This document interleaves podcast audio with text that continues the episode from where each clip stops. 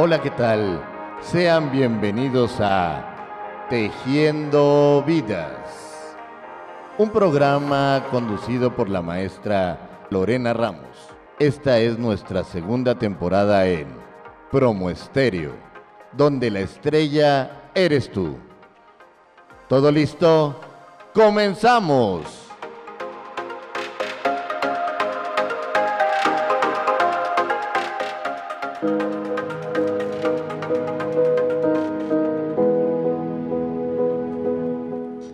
¿Qué tal amigos? Buenas tardes, bienvenidos a su programa Tejiendo Vidas, todos los lunes en punto de las 6 de la tarde aquí por Promo Estéreo. Yo soy su, yo soy su amiga la maestra Lorena Ramos y el día de hoy tenemos un tema muy interesante. Y bueno, ya saben, como siempre, buscando eh, material interesante para ustedes, sobre todo en estos temas de análisis jurídico y con perspectiva de género.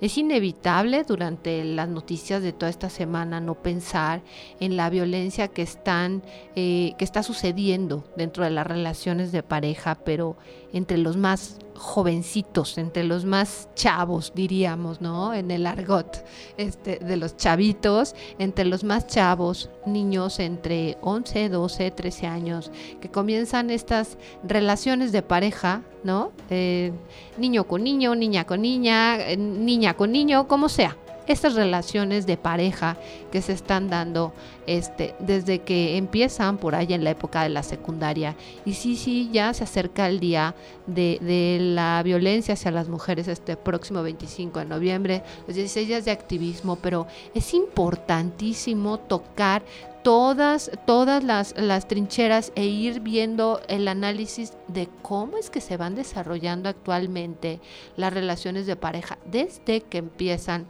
a construirse. Y es inevitable desde el tema de las políticas públicas, eh, no hace referencia justo a datos serios del ENDIRE, que ya mañana eh, se hace la presentación formal este, de los datos de esta encuesta. Y pues bueno, el día de hoy para darle un análisis al tema de la violencia entre los novios, les, me, acompañan hoy dos especialistas. Eh, la doctora, la, la, psicóloga Vicky, que, que no quiere salir a cuadro. ¿Qué tal? ¿Cómo estás? Muchas gracias. Bien, excelente. Eh, entusiasmada por, por este tema que vamos a trabajar, que es de urgencia para padres y maestros y la sociedad. Gracias por la invitación. Muchas gracias. Y la terapeuta Missy. ¿Qué tal, Missy? Hola, muchas gracias. Bien, aquí agradecida de, Bienvenida. de la invitación al programa. Espero Qué bueno, muchísimo. Ella es especialista eh, con niños, ¿no? Sí, niños, y, adolescentes. Pues es que te estábamos obligados a, analizar este tema desde ahí, desde el punto de vista jurídico, de la política pública, de la experiencia que ha tenido la terapeuta, las dos terapeutas desde su experiencia profesional, el abordar la violencia que actualmente se está viviendo entre los jóvenes. Y bueno, hablar del ENDIRE, como antes de entrar al aire estábamos platicando, la encuesta nacional, esta encuesta nacional tiene una importancia de, relevancia a nivel internacional y es que lo platicábamos, ¿no, este, de psicóloga? Así es, la, eh, ENDIRE es la, encuesta nacional sobre la dinámica de las relaciones en los hogares. Entonces, esta encuesta la lleva a cabo el INEGI, es una de las principales fuentes de información precisamente sobre la situación de la violencia que sufren las mujeres. Y es de gran orgullo precisamente que, sea el INEGI aquí en nuestro país que va, poniendo como el ejemplo en otros países porque no hay ninguna otra encuesta que se le compare a esta. Eh, con relación a la situación de la violencia que sufren las mujeres. Yo he dicho que es la madre de las encuestas, eh, precisamente, eh, que se dedica a hablar de este tema. Exactamente. ¿Y quiénes son las instituciones que interactúan en toda, en toda esta logística, en toda la metodología que llevan? Sí, em, bueno, antes de eso, eh, esta es su, quinta edición. Em, la encuesta se lleva a cabo cada, cada cinco años. La primera fue en 2003, con una diferencia, ya para la segunda fueron tres años, fue en el 2006 posteriormente 2011, 2016 y ahora 2021. Entonces, eh, estamos esperando con, mucha em, expectativa. ¿Qué pasó? ¿Qué cambios hubo de 2016 a 2021? Entonces, las eh, instituciones que, que, también colaboraron de alguna u otra manera fue, por ejemplo, eh, ONU Mujeres. Sí, no, obligado, INEGI. Así INEGI. es. El Centro Regional de Investigaciones Multidisciplinarias de la UNAM, imagínense la UNAM.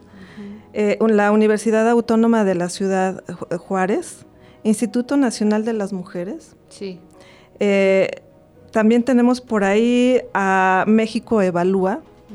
Tenemos también la participación del Consejo Nacional de Población, la Secretaría de Educación Pública. Entonces, todo esto eh, pues le da... el trabajo, ¿no? De, resultados serios. Entre otras instituciones también muy importantes, por ejemplo, Data Cívica, Intersecta, em, la Comisión Nacional para Prevenir y Erradicar la Violencia contra las Mujeres, de la CEGOP, básicamente. Entonces, eh, también la Oficina de las Naciones Unidas contra la droga y el delito. Entonces, pues digo, estas instituciones pues hablan por sí mismas, ¿no? Multidisciplinario, ¿no? Y además de, eh, de instituciones realmente serias que, no, que, aportan muchísimo, ¿no? Y nos dan muchísima luz al respecto. Eh, tú, Missy, habías visto allí un dato importante con respecto a los a la violencia hacia en, la, en las parejas, ¿no? Jóvenes. Sí, exacto. Eh, bueno, según la OMS, tres de cada diez eh, adolescentes denuncian que sufren violencia. Tres de cada diez que va muy de la mano con el dato que justo, fíjense, vamos a, vamos a empezar a analizar yo con mis pulseras. Vamos a empezar a analizar de, de, las, de la información que ya se va, se va, eh, va saliendo a la luz de esta encuesta nacional sobre la dinámica de relaciones en los hogares. Eh, fíjense, qué tipo de violencia viven las mujeres de 15 años y más, eh, ¿no? Que es cuando más o menos empiezan estas relaciones de pareja. Pues bueno, para, para estos datos nos, están, nos está reflejando que el 51.6% eh, sufre violencia psicológica. Un dato importante que comentábamos antes de entrar al aire es que 7 de cada 10 mujeres señalan haber vivido ya alguna forma de violencia, a partir de los 15 años. Sí, incluso ya en las generaciones de ahorita ya los eventos de violencia son anteriores porque ya se toma como violencia la parte del bullying y esto empieza ya desde quinto, sexto de primaria cuando empiezan a hostigar a, las menores de edad. Y es que es obligado, les digo, con todas las noticias que hemos estado viendo a lo largo de la semana, de lo que ha sucedido, el tema del bullying, la violencia escolar la ley de acceso a las mujeres a una vida libre de violencia nos señala varias formas, tipos y modalidades de violencia, ¿no? Dentro de ellas y de la violencia de género se encuentra la violencia escolar, ¿no? y lo que está sucediendo. Si bien es cierto, aquí en, en, la Ciudad de México el bullying no está como, como un delito, en el Estado de México sí. Y eh, es, un, es un contexto muy complicado realmente, pero lo que viven muchos, muchos pequeños en las escuelas es un verdadero infierno. Y lamentablemente a veces los maestros no se alcanzan a dar cuenta y tiene consecuencias fatales, que a veces ha acabado con la vida de algunos niños que deciden quitarse la vida después de estar viviendo esta forma de, de, violencia psicológica y demás por parte de otros compañeritos. Entonces, Ojo, mucho ojo, papás, eh, eh, maestros, hay que estar muy alertas con los niños y darnos cuenta, acaba de suceder en una escuela, ¿no? Este, que un niño amenaza a otro después del hartazgo, por supuesto que no es la forma, pero también fue el hartazgo del niño y decir hasta aquí, hasta aquí ya va el corrido, ya basta, ¿sí? Y poner un alto. Entonces, por, por parte del niño que ejerce el bullying, del, del generador como del receptor, una situación muy lamentable. Y bueno, esto va de la mano también con la forma en la que hemos normalizado esta forma de convivencia, en que es gracioso, en que es chistoso no llamar a las personas por su nombre, empezar por ponerles sobrenombres, por calificarlos. Yo hace unos días estaba viendo un video en YouTube que se me hizo, la verdad, muy interesante, de niños, de, de una maestra en un estado, no me acuerdo, me parece que del norte, que les cantaba a los niños y les decía que si no era tu cuerpo no te tocaba opinar y les cantaba y demás. Y yo creo que tenemos que empezar por trabajar con las generaciones que vienen, ¿no? Desde políticas preventivas y justo hacer esta, es, eh, eh, eh, nuevamente este, trabajar con los niños el tema del respeto hacia las personas, independientemente de, de, de las características, de cómo sea, las personas son personas y punto, y se deben de respetar. Entonces, desde ahí se empiezan a normalizar estas formas de, de, violencia, está normalizando estas formas de cómo te refieres a las personas. Después es gracioso, entre comillas, ¿no? Eres chistoso, eres gracioso, sin saber que le estás destrozando la vida a otra persona. O sea, ¿cuántos artistas, cuántos famosos, cuántas personalidades no nos hablan de historias de terror cuando eran pequeños porque los calificaban por tal o cual circunstancia, ¿no? Que de acuerdo a ciertos estándares también, entre comillas, ¿no? no les acomodan, no les gustan y entonces es para molestar y hacer sentir mal a esa persona. Tendientes a todo eso. Y bueno, en base a estos temas de la violencia, también un dato importante del Endire, este, psicóloga, era con respecto a la violencia psicológica. Así es. Según la, estadística del Endire, em, en su edición 2016, con respecto a esta, que, que, salió apenas hace dos meses, en agosto, eh, la violencia psicológica es la que mayor prevalencia tiene. De seguida, de ahí viene la violencia sexual. Posteriormente, eh, viene la violencia mm, física. Física y por último, gracias, la violencia patrimonial y económica. Exactamente, fíjense, la violencia psicológica 51.6% la sexual 49.7, la física 34.7 y la económica patrimonial o de discriminación 27.4. Las mujeres de 15 años y más han experimentado al menos un incidente de violencia psicológica, económica, patrimonial, física, sexual o discriminación en al menos un ámbito y ejercida por cualquier persona agresora. 70.1% a lo largo de su vida, en los últimos 12 meses 42%. Así es, es eh, bueno, yo los invito a todas y a todos que revisen las cifras que, publica esta encuesta y es muy interesante. Eh, es una encuesta que se hizo con todo rigor metodológico y em, un dato importante, quien llevó a cabo las entrevistas, las encuestas, eh, fue con cuestionario electrónico, fueron precisamente mujeres. Siempre cuidando también, no exponiéndolas. Eh, hay una de las preguntas donde se, le hace a la mujer que se visita en su hogar si está sola, ¿no? Si, hay una persona, varón, porque imagínense dar esta, hacer este cuestionario y atrás de la puerta que esté escuchando el, un generador de violencia, pues ponemos en, o se pone en riesgo exactamente a, a, la mujer. Entonces es un instrumento bastante eh, cuidadoso y, y, bueno, y efectivamente hablar de violencia en el noviazgo, que es el tema que nos eh, reúne ahora, pues hay que mm, eh, considerar varios puntos. Papás, mamás, hay que estar atentas, hermanos mayores, maestros, eh, Amigos incluso. Claro. Eh, de pronto yo le decía a Missy, eh, Missy, imagínate, ¿cuántos papás de pronto van a, la salida a recoger a sus hijas, no? O, este, bueno, me refiero más aquí a las mujeres porque es el sector que más sufre la violencia. Y resulta, vamos a ver más adelante un dato bien importante, afuera ya los están esperando los novios pero los novios de 22 años van a recoger a la, chica de segundo año de, secundaria, el novio de 22 años. Entonces, aquí eh, se prende una alerta. Entonces, en este sentido, la violencia en el noviazgo se vuelve un problema social.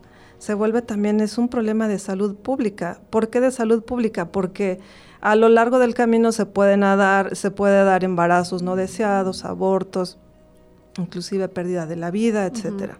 Eh, también es un problema de derechos humanos. Eh, cuando veamos la parte de em, violencia sexual, violencia en los medios de comunicación, en los medios electrónicos, pues las personas, las mujeres quedan totalmente expuestas, queda rota su dignidad, queda roto esa parte de la privacidad. Entonces, hablar de violencia en el noviazgo es eh, primordial eh, también hablarlo dentro de las familias, tener, abrir un canal de comunicación y poner eh, este tema porque de pronto efectivamente se vuelve invisible. ¿Y por qué se vuelve invisible? Porque a lo largo del tiempo nosotros vamos manejando una serie de mitos. Por ejemplo, un mito es precisamente en la violencia del noviazgo, eh, bueno, un mito que la mayoría de la gente este, piensa y, dice que la violencia es fácil de reconocer. Eh, se piensa que la violencia es fácil de reconocer, pero no.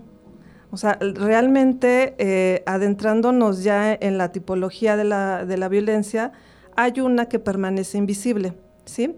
de pronto empezamos a, eh, confundir manifestaciones agresivas con manifestaciones de amor o con, un tipo de inmadurez de, la persona que... Exactamente, y fíjate, perdón que te interrumpa, pero fíjense que hace unos días nos tocó ir por alguna situación a dar una capacitación a jóvenes, ¿no? Y justo la coordinadora de estos jóvenes, y jóvenes me refiero a, a chavos de prepa, ¿no? De ya casi 16, 17, 18 años. Y la coordinadora de estos grupos, este, terapeuta también, nos decía que ella quería justo una plática de violencia en el noviazgo, porque había chicas que se le acercaban y les decían, pues que el novio las amaba tanto, tanto que les controlaba el teléfono. y las amaba tanto, tanto que les revisaba quién era su amistad y les borraba la información y les controlaba con quién hablaban, con quién no hablaban, con quién salían, toda esta situación. Y justo esto que acaba de decir la psicóloga, la importancia de no normalizarnos y darnos cuenta que estamos en una relación violenta y que de ahí empiezan a crecer estos círculos de violencia, se nos, se nos empieza a hacer una forma de vida y la vamos llevando tan difícil de entenderla, tan normal, tan del día a día y cuando menos sentimos estamos involucrados en situaciones muy complejas. Hace unos días, e igual en la fiscalía nos encontramos con algunas con funcionarios que estaban viendo un tema de un intento de feminicidio, de una relación también de chavos ¿no? Chavos jóvenes y, y, y, el novio había, había este, intentado, asfixiar, a, la, novia y creo que le había dado algunas puñaladas en el cuello. Y bueno, como esto hemos visto infinidad de, de situaciones en donde han tenido problemas de violencia desde muy chavos. Sí, y más este como bien dice Vicky, es este invisible porque también se tiene el mito de al ser una relación de todavía jóvenes, eh, adolescentes jóvenes, se cree que es una exageración. Así de, ay, bueno, si te revisa el teléfono no pasa están nada. Jugando, se quieren, soltan muchachitos. sí, y más ahorita que, que han estado usando mucho, ay, las generaciones de cristal, a todo les molesta, a todo les incomoda, no se les puede hacer nada y decir nada, es porque justamente esta generación está tratando de romper esa normalización de la violencia, es decir, no, esto no está bien pero todavía está la participación de generaciones pasadas de no, pues si tu abuelita aguantó al abuelito infidelidades y golpes y tantos hijos, tu cruz que te toca cargar, entonces así, así te tocó el marido, a ti así te tocó, pues aguanta hasta donde Sí, o la otra, tú te lo buscaste, así a ti te gustó, ah, pues aguántate. Así es, este mito precisamente, uno, es fácil de reconocer la, la relación violenta, no, no es tan fácil. Eh, porque hablábamos precisamente de, cosas que se van normalizando. Otro mito, el que hacía referencia también Missy, no es tan severo y, pues no existe, la violencia en el noviazgo no existe, ¿no? Tenemos otro mito también que cómo ha hecho daño, que los hombres son violentos por naturaleza. Entonces empezamos a justificar las actitudes violentas de, Así es. de ese género. Así es. Y, y, y, bueno, otro mito puede ser, por ejemplo, en el caso del alcohol. Bueno, el alcohol es una causa de violencia. No, o sea, sí puede, eh, digamos, fomentar, pero no es una causa. La causa es que es un hombre violento. El alcohol solamente es, es un, detonante. sí, justo por ahí dicen, lo que no quieres hacer sobrio lo haces en estado etílico. Entonces, si sobrio no puede golpear a una persona, se le es más fácil justificarlo estando en ese estado. Exactamente. Es muy delicado, es muy delicada la situación de los jóvenes en, que empiezan a tener eh, una relación de pareja en donde empiezan a permitir estas formas de violencia, lo hemos visto en innumerable cantidad de ocasiones, eh, niñas sobre todo, o sea, como les digo, no es porque yo quiera decir que solamente, que los niños no son maltratados, claro que hay hombres maltratados también, o sea, hay hombres víctimas de violencia, por supuesto que sí los hay, pero nuevamente volvemos, las cifras no nos ayudan. Y las que están siendo realmente maltratadas, pues son las mujeres, entonces empiezan con estas relaciones muy jovencitos y con unos temas muy delicados, como también acaba de decir la psicóloga, o sea, ya temas sexuales, temas de embarazos. Y veamos que México ocupaba uno de los primeros honrosos lugares en embarazos de niñas jóvenes. Y muchas muchos de ellos fueron son abusos de, temas familiares de temas lamentable lamentable lamentablemente no o sea terrible esa situación terrible lo que pasa con muchas niñas en México. Y luego después en estas relaciones tan jovencitas. Relaciones precoces. Precoces, exactamente. Que empiezan desde los 12, 12 años, 11 años, este, 12 años, relaciones precoces. Y lo que comentábamos anteriormente, de pronto, eh, pues la, diferencia de edades. Vamos a ver también que se establecen relaciones de noviazgo con diferencias muy marcadas, ¿no? Este, de edad tenemos también por ahí otra trampa, y es la trampa de la tolerancia, del grado de tolerancia a, la, a la, violencia. Hay personas, efectivamente, como decía Missy, ay, pues ni aguantas, ¿no? O sea, si nada más fue una cachetada, ¿no? Sí, Entonces, se van volviendo, y entre comillas, tolerantes, tolerantes eh, a, los grados de violencia, y, y también esto Em, otra trampa es la percepción, cómo perciben la violencia, ¿no? Y, como decíamos, de pronto la romantizan. Sí, eh, no es, no nos vayamos muy lejos. Hace unos años atrás se hizo famoso el de, ay, es que si es tóxica es porque me quiere, si es tóxico es porque es su forma de demostrar mi amor. Y estas partes de las parejas tóxicas se ha romantizado desde que yo estaba como en la prepa. Así de, no, si no es tóxica no me ama si no me revisa mi teléfono, si no me revisa mis amistades, si no me, si no me controla esa parte es que no me ama. Porque se ha normalizado que ejerzan contigo como una forma, entre comillas, de relación, de, de una, una forma normal de convivir a través de estas de esta violencia, ¿no? Violencia sobreentendida, una violencia que ya se va ejerciendo de manera tan normal, ¿no? Pues es que a ver, venga al teléfono, te reviso, te controlo quién te habló, tus redes sociales también, o sea, una forma terrible de control que después se acaba tornando en un tema de violencia psicológica, emocional, física y acaba con cosas terribles y, se desencadenan situaciones muy complicadas porque saben esto va creciendo, o sea, como se los hemos dicho muchas veces, el círculo de la violencia cada vez se nos va saliendo más de control sin darnos cuenta que estas fases supuestamente de luna de miel cada vez son más cortas y el acúmulo de tensiones cada vez más grande, exactamente,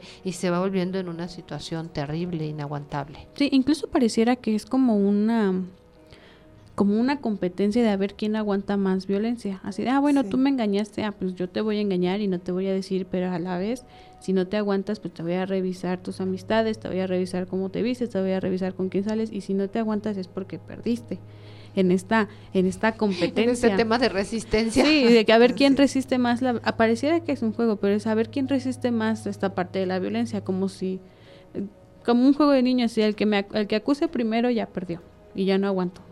Por eso la importancia eh, de, platicar esto en familia, eh, hablar de lo que es el ciclo de la violencia. Ya en otras presentaciones hablábamos eh, la importancia de detectar estos tres elementos. Uno, acumulación de tensión. Desde ahí yo tengo que parar. Porque si yo lo dejo pasar, si lo minimizo, si, me vuelvo tolerante, entonces paso al Em, al acto agresivo, al punto crítico. Puede haber golpes o no puede haber golpes. Y la tercera, si yo los dejo igual pasar, entonces llego a la luna de miel. Justamente ahí se consuma el ciclo y volvemos a empezar. Como terapeuta, como terapeuta, dime tú, o sea, como terapeuta, ¿qué le puedes recomendar? ¿Qué le pueden recomendar las dos? A una mamá que está viendo que su hija está en una relación que pinta para relación de violencia, o sea, que ya estamos viendo que le controlan el teléfono, que ya no puede salir a la reunión con las amiguitas, que ya le está controlando las redes sociales. ¿Cuál es, la, eh, ¿Cuál es el consejo que le dan ustedes a la mamá, al papá, para que estén pendientes y concienticen eh, eh, este a la, a la hija, le, hagan esta conciencia? Sí, que abra los ojos. Sí, que abra, sí, pero complicado además, por el, el, amor, por el amor. Sí, exacto. Eh, ¿Missy o...? Pues es que es, es, difícil porque uno como externo se le es fácil decir, pues amiga, es el clásico, amiga, date cuenta, abre los ojos, esto no está bien, pero justo como dice Vicky, cuando están en la parte de luna de miel o incluso en el enamoramiento es muy difícil darnos cuenta cuando estamos en una relación de violencia. Aquí, ajá. Y yo creo que uno como papá, el primer punto es si ves un, una conducta, un conducta extraña o algo anormal en tu hijo, es el primer momento de intervenir. Así, ¿sabes qué? Yo siento, o algo te está pasando, tenme la confianza de decírmelo, porque la otra es, bueno, si les, se los comento a mis papás, me van a regañar, me van a dar un sermón, etcétera, etcétera. Y también darles esa confianza a los hijos. Yo veo que te está pasando algo, hay que hablarlo. Y justo lo que platicábamos con Vicky, es más probable que entren a una relación de violencia cuando ellos han presenciado relaciones de violencia. A ese punto yo iba, precisamente. Eh, bueno, tratándose de menores de edad, pues hay que llamar a terapia a, los padres, ¿no? Eh, a los tutores o, al encargado del, del menor. Del menor, exactamente, porque eh, ese programa lo aprendió de algún lugar. Ajá, aprendió que hay que aguantar este pellizcos, nalgadas, empujones, eh, que me deje de, responder, de llamar, etcétera. Se aprende de algún lugar. Entonces, si hay papá, mamá o, la persona encargada, hay que ver cuáles fueron sus estilos de crianza o sus modelos de crianza.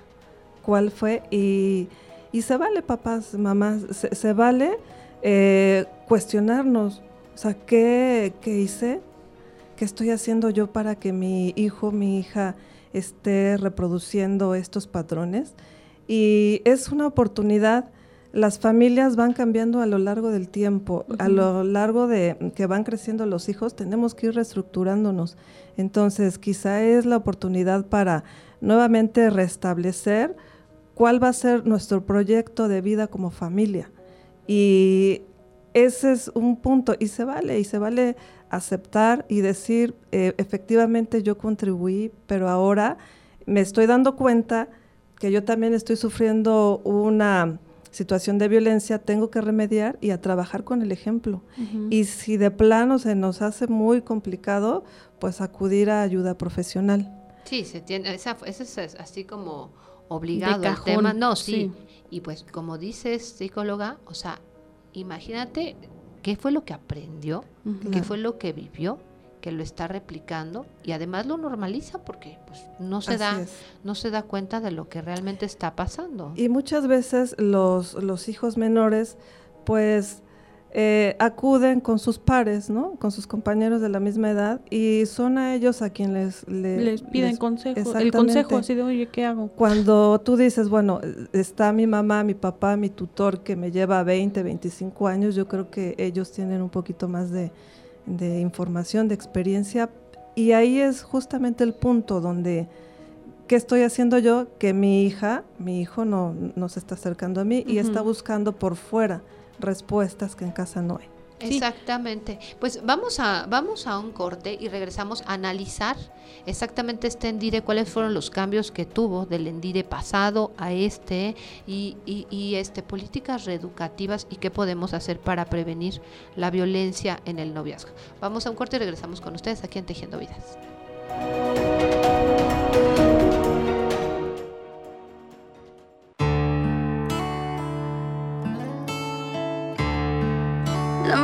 Versión de mí no la conociste tú.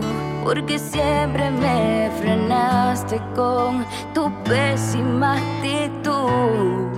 Nunca pude ser quien era por amarte a tu manera. Me olvidé hasta de serio. La mejor versión de mí está a punto de llegar porque estoy recuperando toda mi seguridad, esa que me arrebataste con tus celos sin sentido, con tu forma de pensar. Pero me llegó el momento y quise ser más fuerte y ahora estoy tan convencida que no debo verte, que perdí mi tiempo mientras tú ganabas, porque valgo mucho más de lo que imaginabas y ahora estoy aquí disfrutando la mejor versión de mí. Pues muy buena selección, Michelis, ¿eh? Muy buena selección. Bueno, y estamos de regreso con ustedes aquí en Tejiendo Vidas y si no nos apuramos no vamos a alcanzar a tocar todos los puntos, exacto, que habíamos pensado en abordar. Y pues bueno, hablar del comportamiento del Endire y de las diferencias que encontramos del Endire pasado a la encuesta actual, eh, lamentablemente coloca en primer lugar al Estado de México. Entonces el Estado de México actualmente está en primer lugar en, temas de violencia este, hacia las mujeres. Después sigue la Ciudad, de, México, después Querétaro, Colima, Aguascalientes. Pues miren, nada más. De mayor. Y de, bueno, también por supuesto eh, que, que la, la, la, acumulación de la población está por supuesto también aquí. Digo, a más, a más población, más problemas. Eso es inevitable. Sin embargo, también es, es delicado hablar de que actualmente esa, esa, esa, situación en el Estado de México ha cambiado y el Estado de México está en el primer lugar. ¿Y en los últimos lugares cuáles están, psicóloga? De menor prevalencia está Michoacán, Baja California Sur, Tamaulipas, Zacatecas y como último Chiapas. Digamos que en Chiapas este, la violencia eh, hacia las mujeres pues es el estado con menor prevalencia que también aquí tiene que, ver con los asegúnes de los usos y costumbres y otras cuestiones que comentábamos y también la de Michoacán, híjole, a mí me hace como ruido también, pero bueno, digamos que que habría que ver este todo todo este análisis cómo se hizo, ¿no? Y pues bueno, vamos a entrar a materia a, las cifras que hayas hablado y de la información, psicóloga. Okay.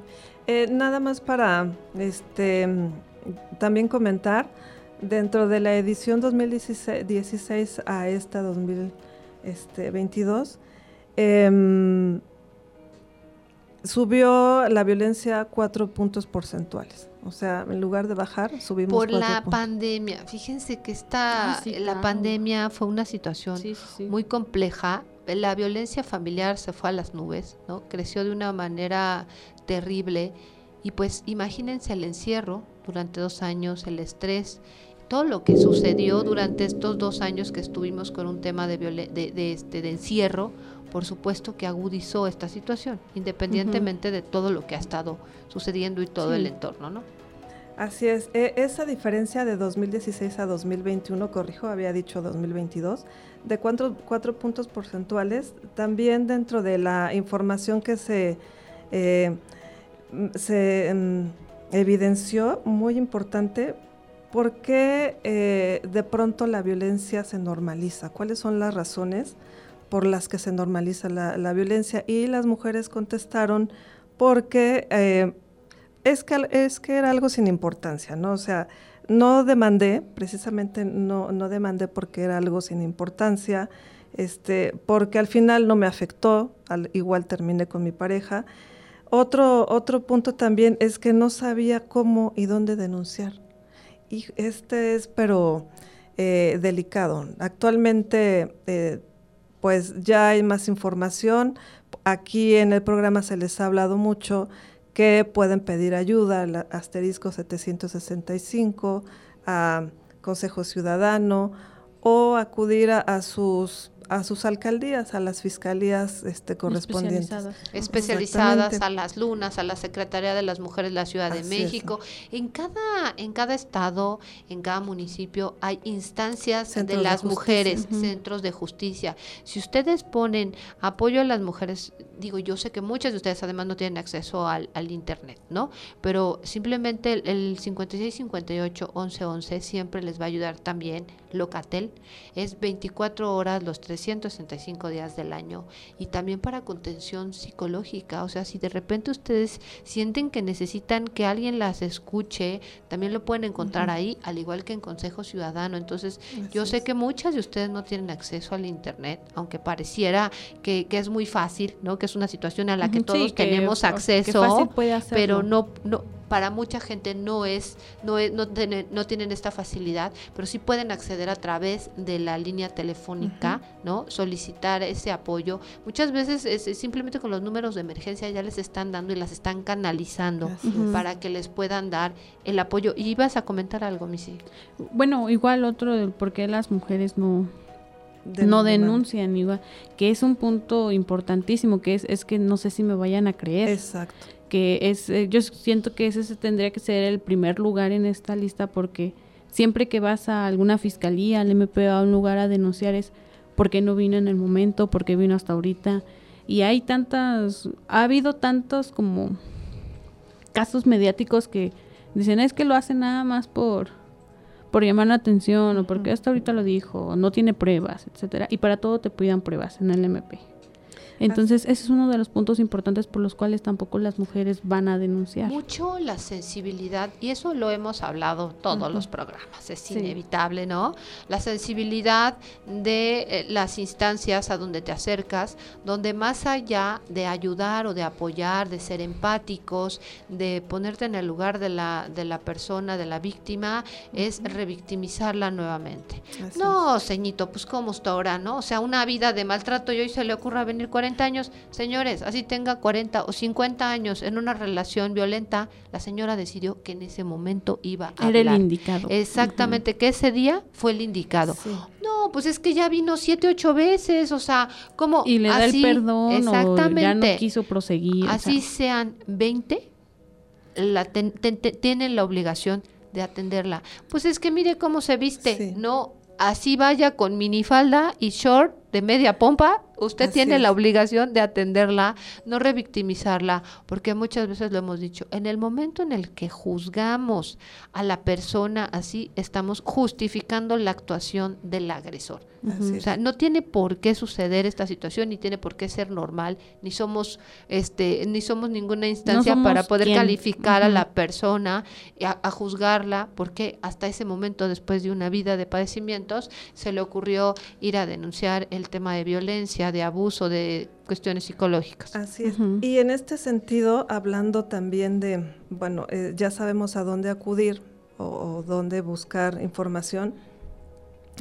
¿Qué pasa en la, novi- en la violencia en el noviazgo? También se puede demandar. No porque eh, el, el joven este, tenga 15, 16 años va a quedar impune. Eh, se puede demandar eh, hasta dos años después del evento violento. Claro que si fue- es una violación, este no prescribe. Es algo muy importante y más adelante vamos a hablar precisamente de las sanciones. Entonces, ¿cuáles son los efectos negativos de tener o vivir una, una violencia en el noviazgo? Pues de pronto podemos caer o se puede caer en abuso de sustancias, falta de concentración, este, la habilidad emocional, que significa inestabilidad, de pronto estoy triste, de pronto estoy alegre, me aíslo. conductas de riesgo, exactamente, por ejemplo, Empiezan a manejar- hacerse daño. Sí, Ajá. exacto. manejar en Conductas estado de ebriedad. Sí, sí, O sí, sea, la lista es grande. Problemas de salud mental, por ejemplo, eh, depresión, ansiedad, también eh, cambio en las conductas, de pronto pues ya dejo de bañarme quizá, o sea, son, son pequeños detalles que padres tenemos que estar muy atentos a Las calificaciones. Exactamente. Fíjense que siempre un indicador para saber la estabilidad de, de las de las de los pequeños de los niños son las calificaciones. Y cuando nosotros empezamos a ver que tienen ahí unas bajas de calificación o indiferencia a la escuela a las actividades algo está pasando. Tenemos que acercarnos a nuestros niños a nuestros jóvenes para ver qué es lo que está pasando qué les está pasando a estos niños a estas niñas estos jovencitos que además ya de por sí complicada la etapa de la adolescencia no así es y pasando por infecciones de transmisión sexual, este, embarazos no deseados, abortos, eh, intercambio sexual no deseado, em, eh, pareja sexual no monógama, monógama, etcétera. Sí, porque ahorita estaba mucho de moda eh, esta parte. Hace poco me comentaba una colega, este psicóloga, que es ahorita ya es común entre los jóvenes, a lo mejor noviazgos 15, 16 años, que para el hombre ya es fácil compartir a su novia con otra mujer, con otro hombre, etcétera. Entonces, si la chica, el chico no quiere, también es parte de la violencia. Es decir, está obligando a hacer algo que él claramente ya te dijo, no, pues no quiero. Ese tipo de prácticas, y hay un video que nosotros hemos visto en muchas ocasiones, no es no. O sea, si te está diciendo que no, no es, es que no, no es que quién sabe, no, no es no. El tal vez o el mm, eso equivale a Es igual a no. Así es, signos de alarma, si nos están escuchando eh, adolescentes, este, por favor pongan estos, este, atención, a estos signos. Si tu pareja es extremadamente celosa o posesiva, aguas. Si de pronto eh, te limita o te está este, controlando, eh, también es un signo de, alarma. Si no respeta tus tu personalidad, forma de vestir, de convivir, tus amistades, alarma. Eh, también si te intenta aislar de tus amistades, de tu familia, también, mucho ojo. Em, si se expresa de manera agresiva o de repente lo ves enojado sin causa aparente, pues también, porque esta persona no tiene un manejo adecuado de sus emociones. Sí, o incluso también, eh, basándonos en, en los hombres, que es quien demuestran más este signo de violencia, lo que yo le digo a las chicas, si ves eh, cómo trata a su hermana, cómo trata a su mamá, cómo trata a sus tías, primas, etcétera, o a sus amigas, las que se dicen ser mejores amigas, etcétera, y también las trata con violencia, también es una una red flag muy grande, porque así como las trata a ellas que tendría que ser todavía un vínculo más fuerte, ¿cómo te puede tratar a ti en un momento de enojo, de explosión o incluso nada más jugando. Entonces eso también hay que tener mucho cuidado. imagínate en el día a día, ¿no? Sin ningún detonante como son a veces el consumo de algunas drogas, el consumo de alcohol y qué es lo que pasa cuando empiezan a, a tener esos consumos y estas formas de conducta, pues imagínense, acaban en tragedia ¿no? Lamentablemente acaba con cuadros que ya hemos visto en muchas ocasiones, con temas de violencia, este, donde ya las lesionan, donde les hacen daño, pero es que además no es solamente la violencia física, no saben la violencia psicológica, el daño que les hace ya es mucha, muchas veces mucho más devastadora, la violencia psicológica que la violencia física. sí, es. Es, es, todavía peor. No, bueno, y, la Endire, pues este, así lo manifiesta, ¿no? La mayor prevalencia es la psicológica, pero una muy delicada también es la sexual. Entonces, este, eh, tenemos psicológica, física, sexual, patrimonial, relacional, económica. Económica. y me gustaría antes de que se nos acabe el tiempo que habláramos de la sexual, cuáles son, digamos, las las consecuencias o las sanciones. Sí, a este tipo de conductas, porque bueno, no basándonos en violencia sexual quiere decir eh, que termine en una violación. No es por nada que se creó la ley Olimpia, que también tiene sus propias este, sanciones a varios tipos de conductas sexuales. La primera, eh, la más importante, yo creo, la que es más famosa hasta el momento es la pornovenganza. Es decir, eh, difundir imágenes o videos íntimos sin consentimiento.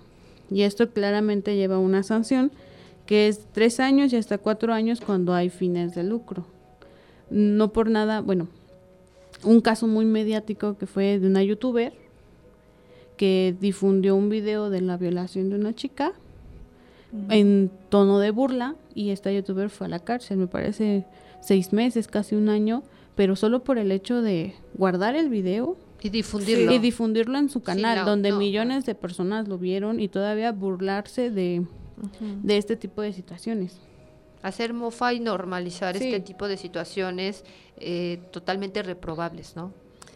Fíjense, un nuevo concepto, la pornovenganza, ¿no? Este, a raíz de la ley Olimpia, como un tipo de violencia sexual. Pero tenemos más. Sí, la otra es violación, violación a la intimidad sexual. Este es cuando se difunden imágenes de una persona total o parcialmente desnuda.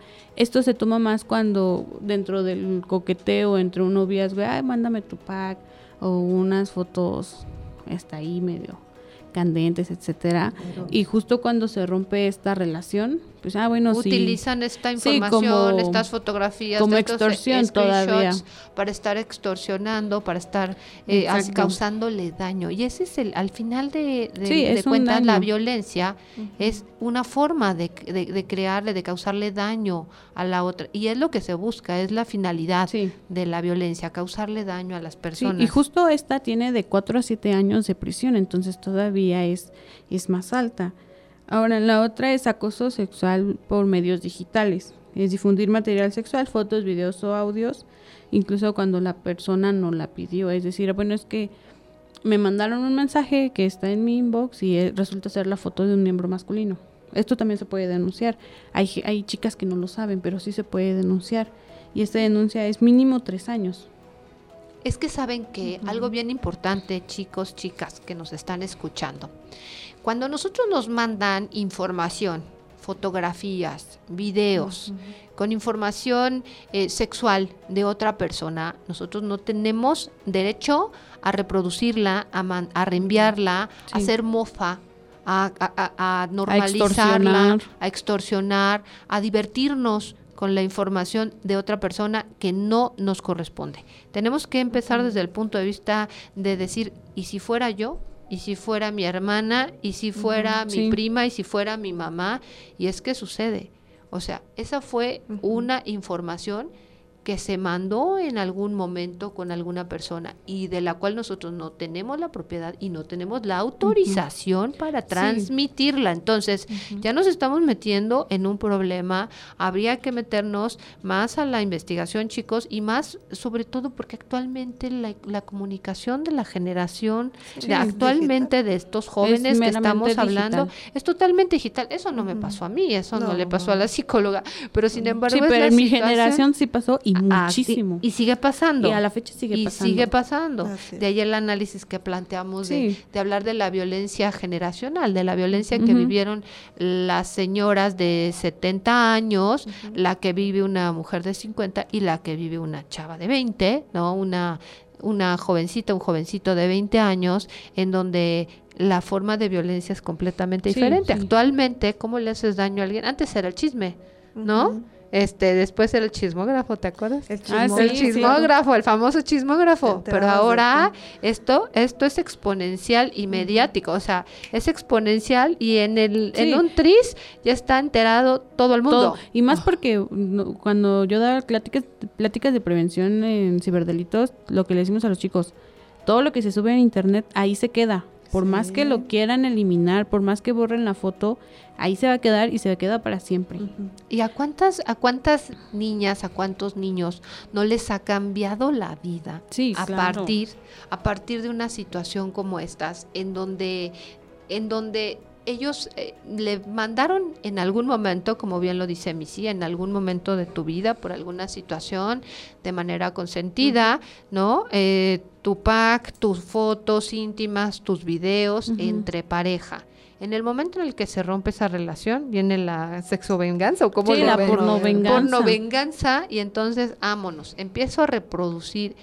No se debe de hacer, ¿eh? Podemos caer en un supuesto y podemos acabar denunciados. Sí, es un delito Exactamente. y ya, ya les comentamos cuál es la... y no la participar y no participar y, y por supuesto dar parte no en las escuelas a los maestros es- se están enviando estos estos este esta información.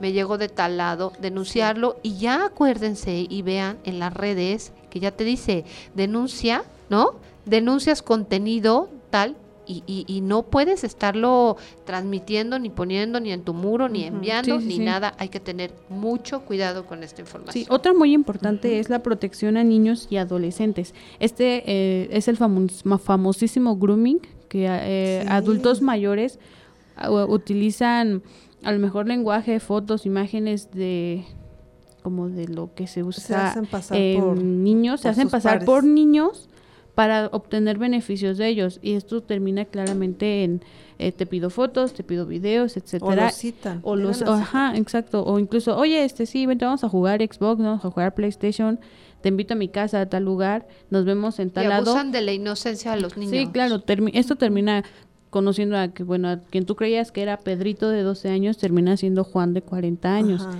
Y esto no solo termina en, en, una, en una situación sexual, sino también en secuestro, trata de blancas, etcétera. O sea, esto también es, es importantísimo que los papás escuchen. Muchos de los ab- abordan a muchos de los niños a través de la trata de personas así. Sí, esto Sí. es importante que los papás escuchen que al ser menores de edad, ellos como papás deben de estar al pendiente de qué es lo que hacen sus hijos en redes. O sea, sí está bien que como que adolescentes, como adolescentes tengan como esta parte de la privacidad, pero al ser chiquitos, 10, 11, 12 años, todavía tienen que estar conscientes de que sus papás tienen que estar ahí viendo así, a, a ver qué tarea estás haciendo, qué videojuegos juegas, con quién platicas, todo ese tipo Porque de están en línea, están en vivo y uno no se entera Exacto. Sí. de con quiénes están interactuando. ¿no? Exacto. Tenemos otra también que es el acoso eh, sexual en el trans- transporte público. Bueno, es el pan nuestro en el metro, Ah, ¿no? sí, de todas Este, las mujeres. Y aún, aún fíjate que han puesto los vagones rosas y los Y camioneros y, aún- y ni aún así para, ¿verdad? No, Muy lamentable. Inclusive ahí está el Código Penal sanciona este de uno a tres años. Y aún con el eh, la información, pues no hacen caso, o sea, es, exactamente. es muy común ver el chiflido, el manoseo, o incluso ha llegado a casos tan grotescos que cuando yo estaba en la prepa una vez una compañera llegó con la falda llena de semen porque un hombre se masturbó encima de ella en el metro. Sí, son Y, cuestiones y en que- hora pico donde la gente va a trabajar, o sea, siendo hora pico todavía se atreven a es hacer ese tipo de... sí. de Totalmente reprobable. horrible. Pues, chicas, vamos a cerrar el, el programa. Missy, ¿con qué cierras? Pues es importante para los papás, para los chicos, enseñarles lo que es una, una verdadera relación sana, que no normalicen la violencia y que en lugar de que se enfoquen en, en marcar las banderas rojas, mejor enfóquense en enseñarles qué es lo que es parte de una relación sana, qué sí deben de hacer, porque es muy, es muy fácil decir esto no, esto no, esto no, pero nunca nos enseñan esto sí. Sí, acuérdense, papás, que la educación ayuda, pero el ejemplo arrasa. Exacto. Entonces, si los hijos viven con una en una relación este violenta, pues es lo que aprenden y si viven en una relación sana, pues es también lo que van a aprender. Sí. este psicóloga. Sí, bien, para eh, tener un- relaciones eh, de noviazgo, digamos, saludables, eh, hay que mm, respetar los derechos de, de la otra persona y también hacer respetar los míos, eh, tener consensos, inclusive hasta para tener relaciones, ¿no? Este, hay que pedirle autorización, este, etcétera. Llegar a acuerdos. También entre parejas hay que festejar los logros. No debe haber este tipo de, de- restricciones, de, de envidias. Apoyar sin juzgar, reconocer y sobre todo validar los sentimientos, pensamientos de, de la otra pareja. Si él no lo hace, si ella no lo hace, entonces no estamos en un lugar seguro. Exactamente. Pues bueno, papás, ¿qué les digo? Yo que soy mamá, este, mucho ojo con los niños actualmente, mucho, mucho ojo, este, estar con, con las antenas bien puestas, estar viendo quiénes son sus amiguitos, sus amiguitas, dónde andan, qué están consumiendo, qué están haciendo, cuál es el entorno y buscar lo- los, los entornos más seguros para que se desarrollen en relaciones sanas y no tóxicas. Pues bueno, yo soy su amiga Lorena Ramos, ya dos años al aire, así que próximamente tendremos ahí algunos programas especiales.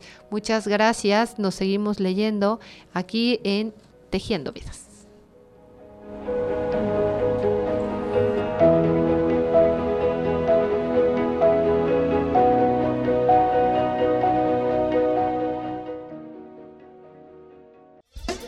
Espéranos la próxima semana. Escúchanos por Promo Estéreo, donde la estrella eres tú.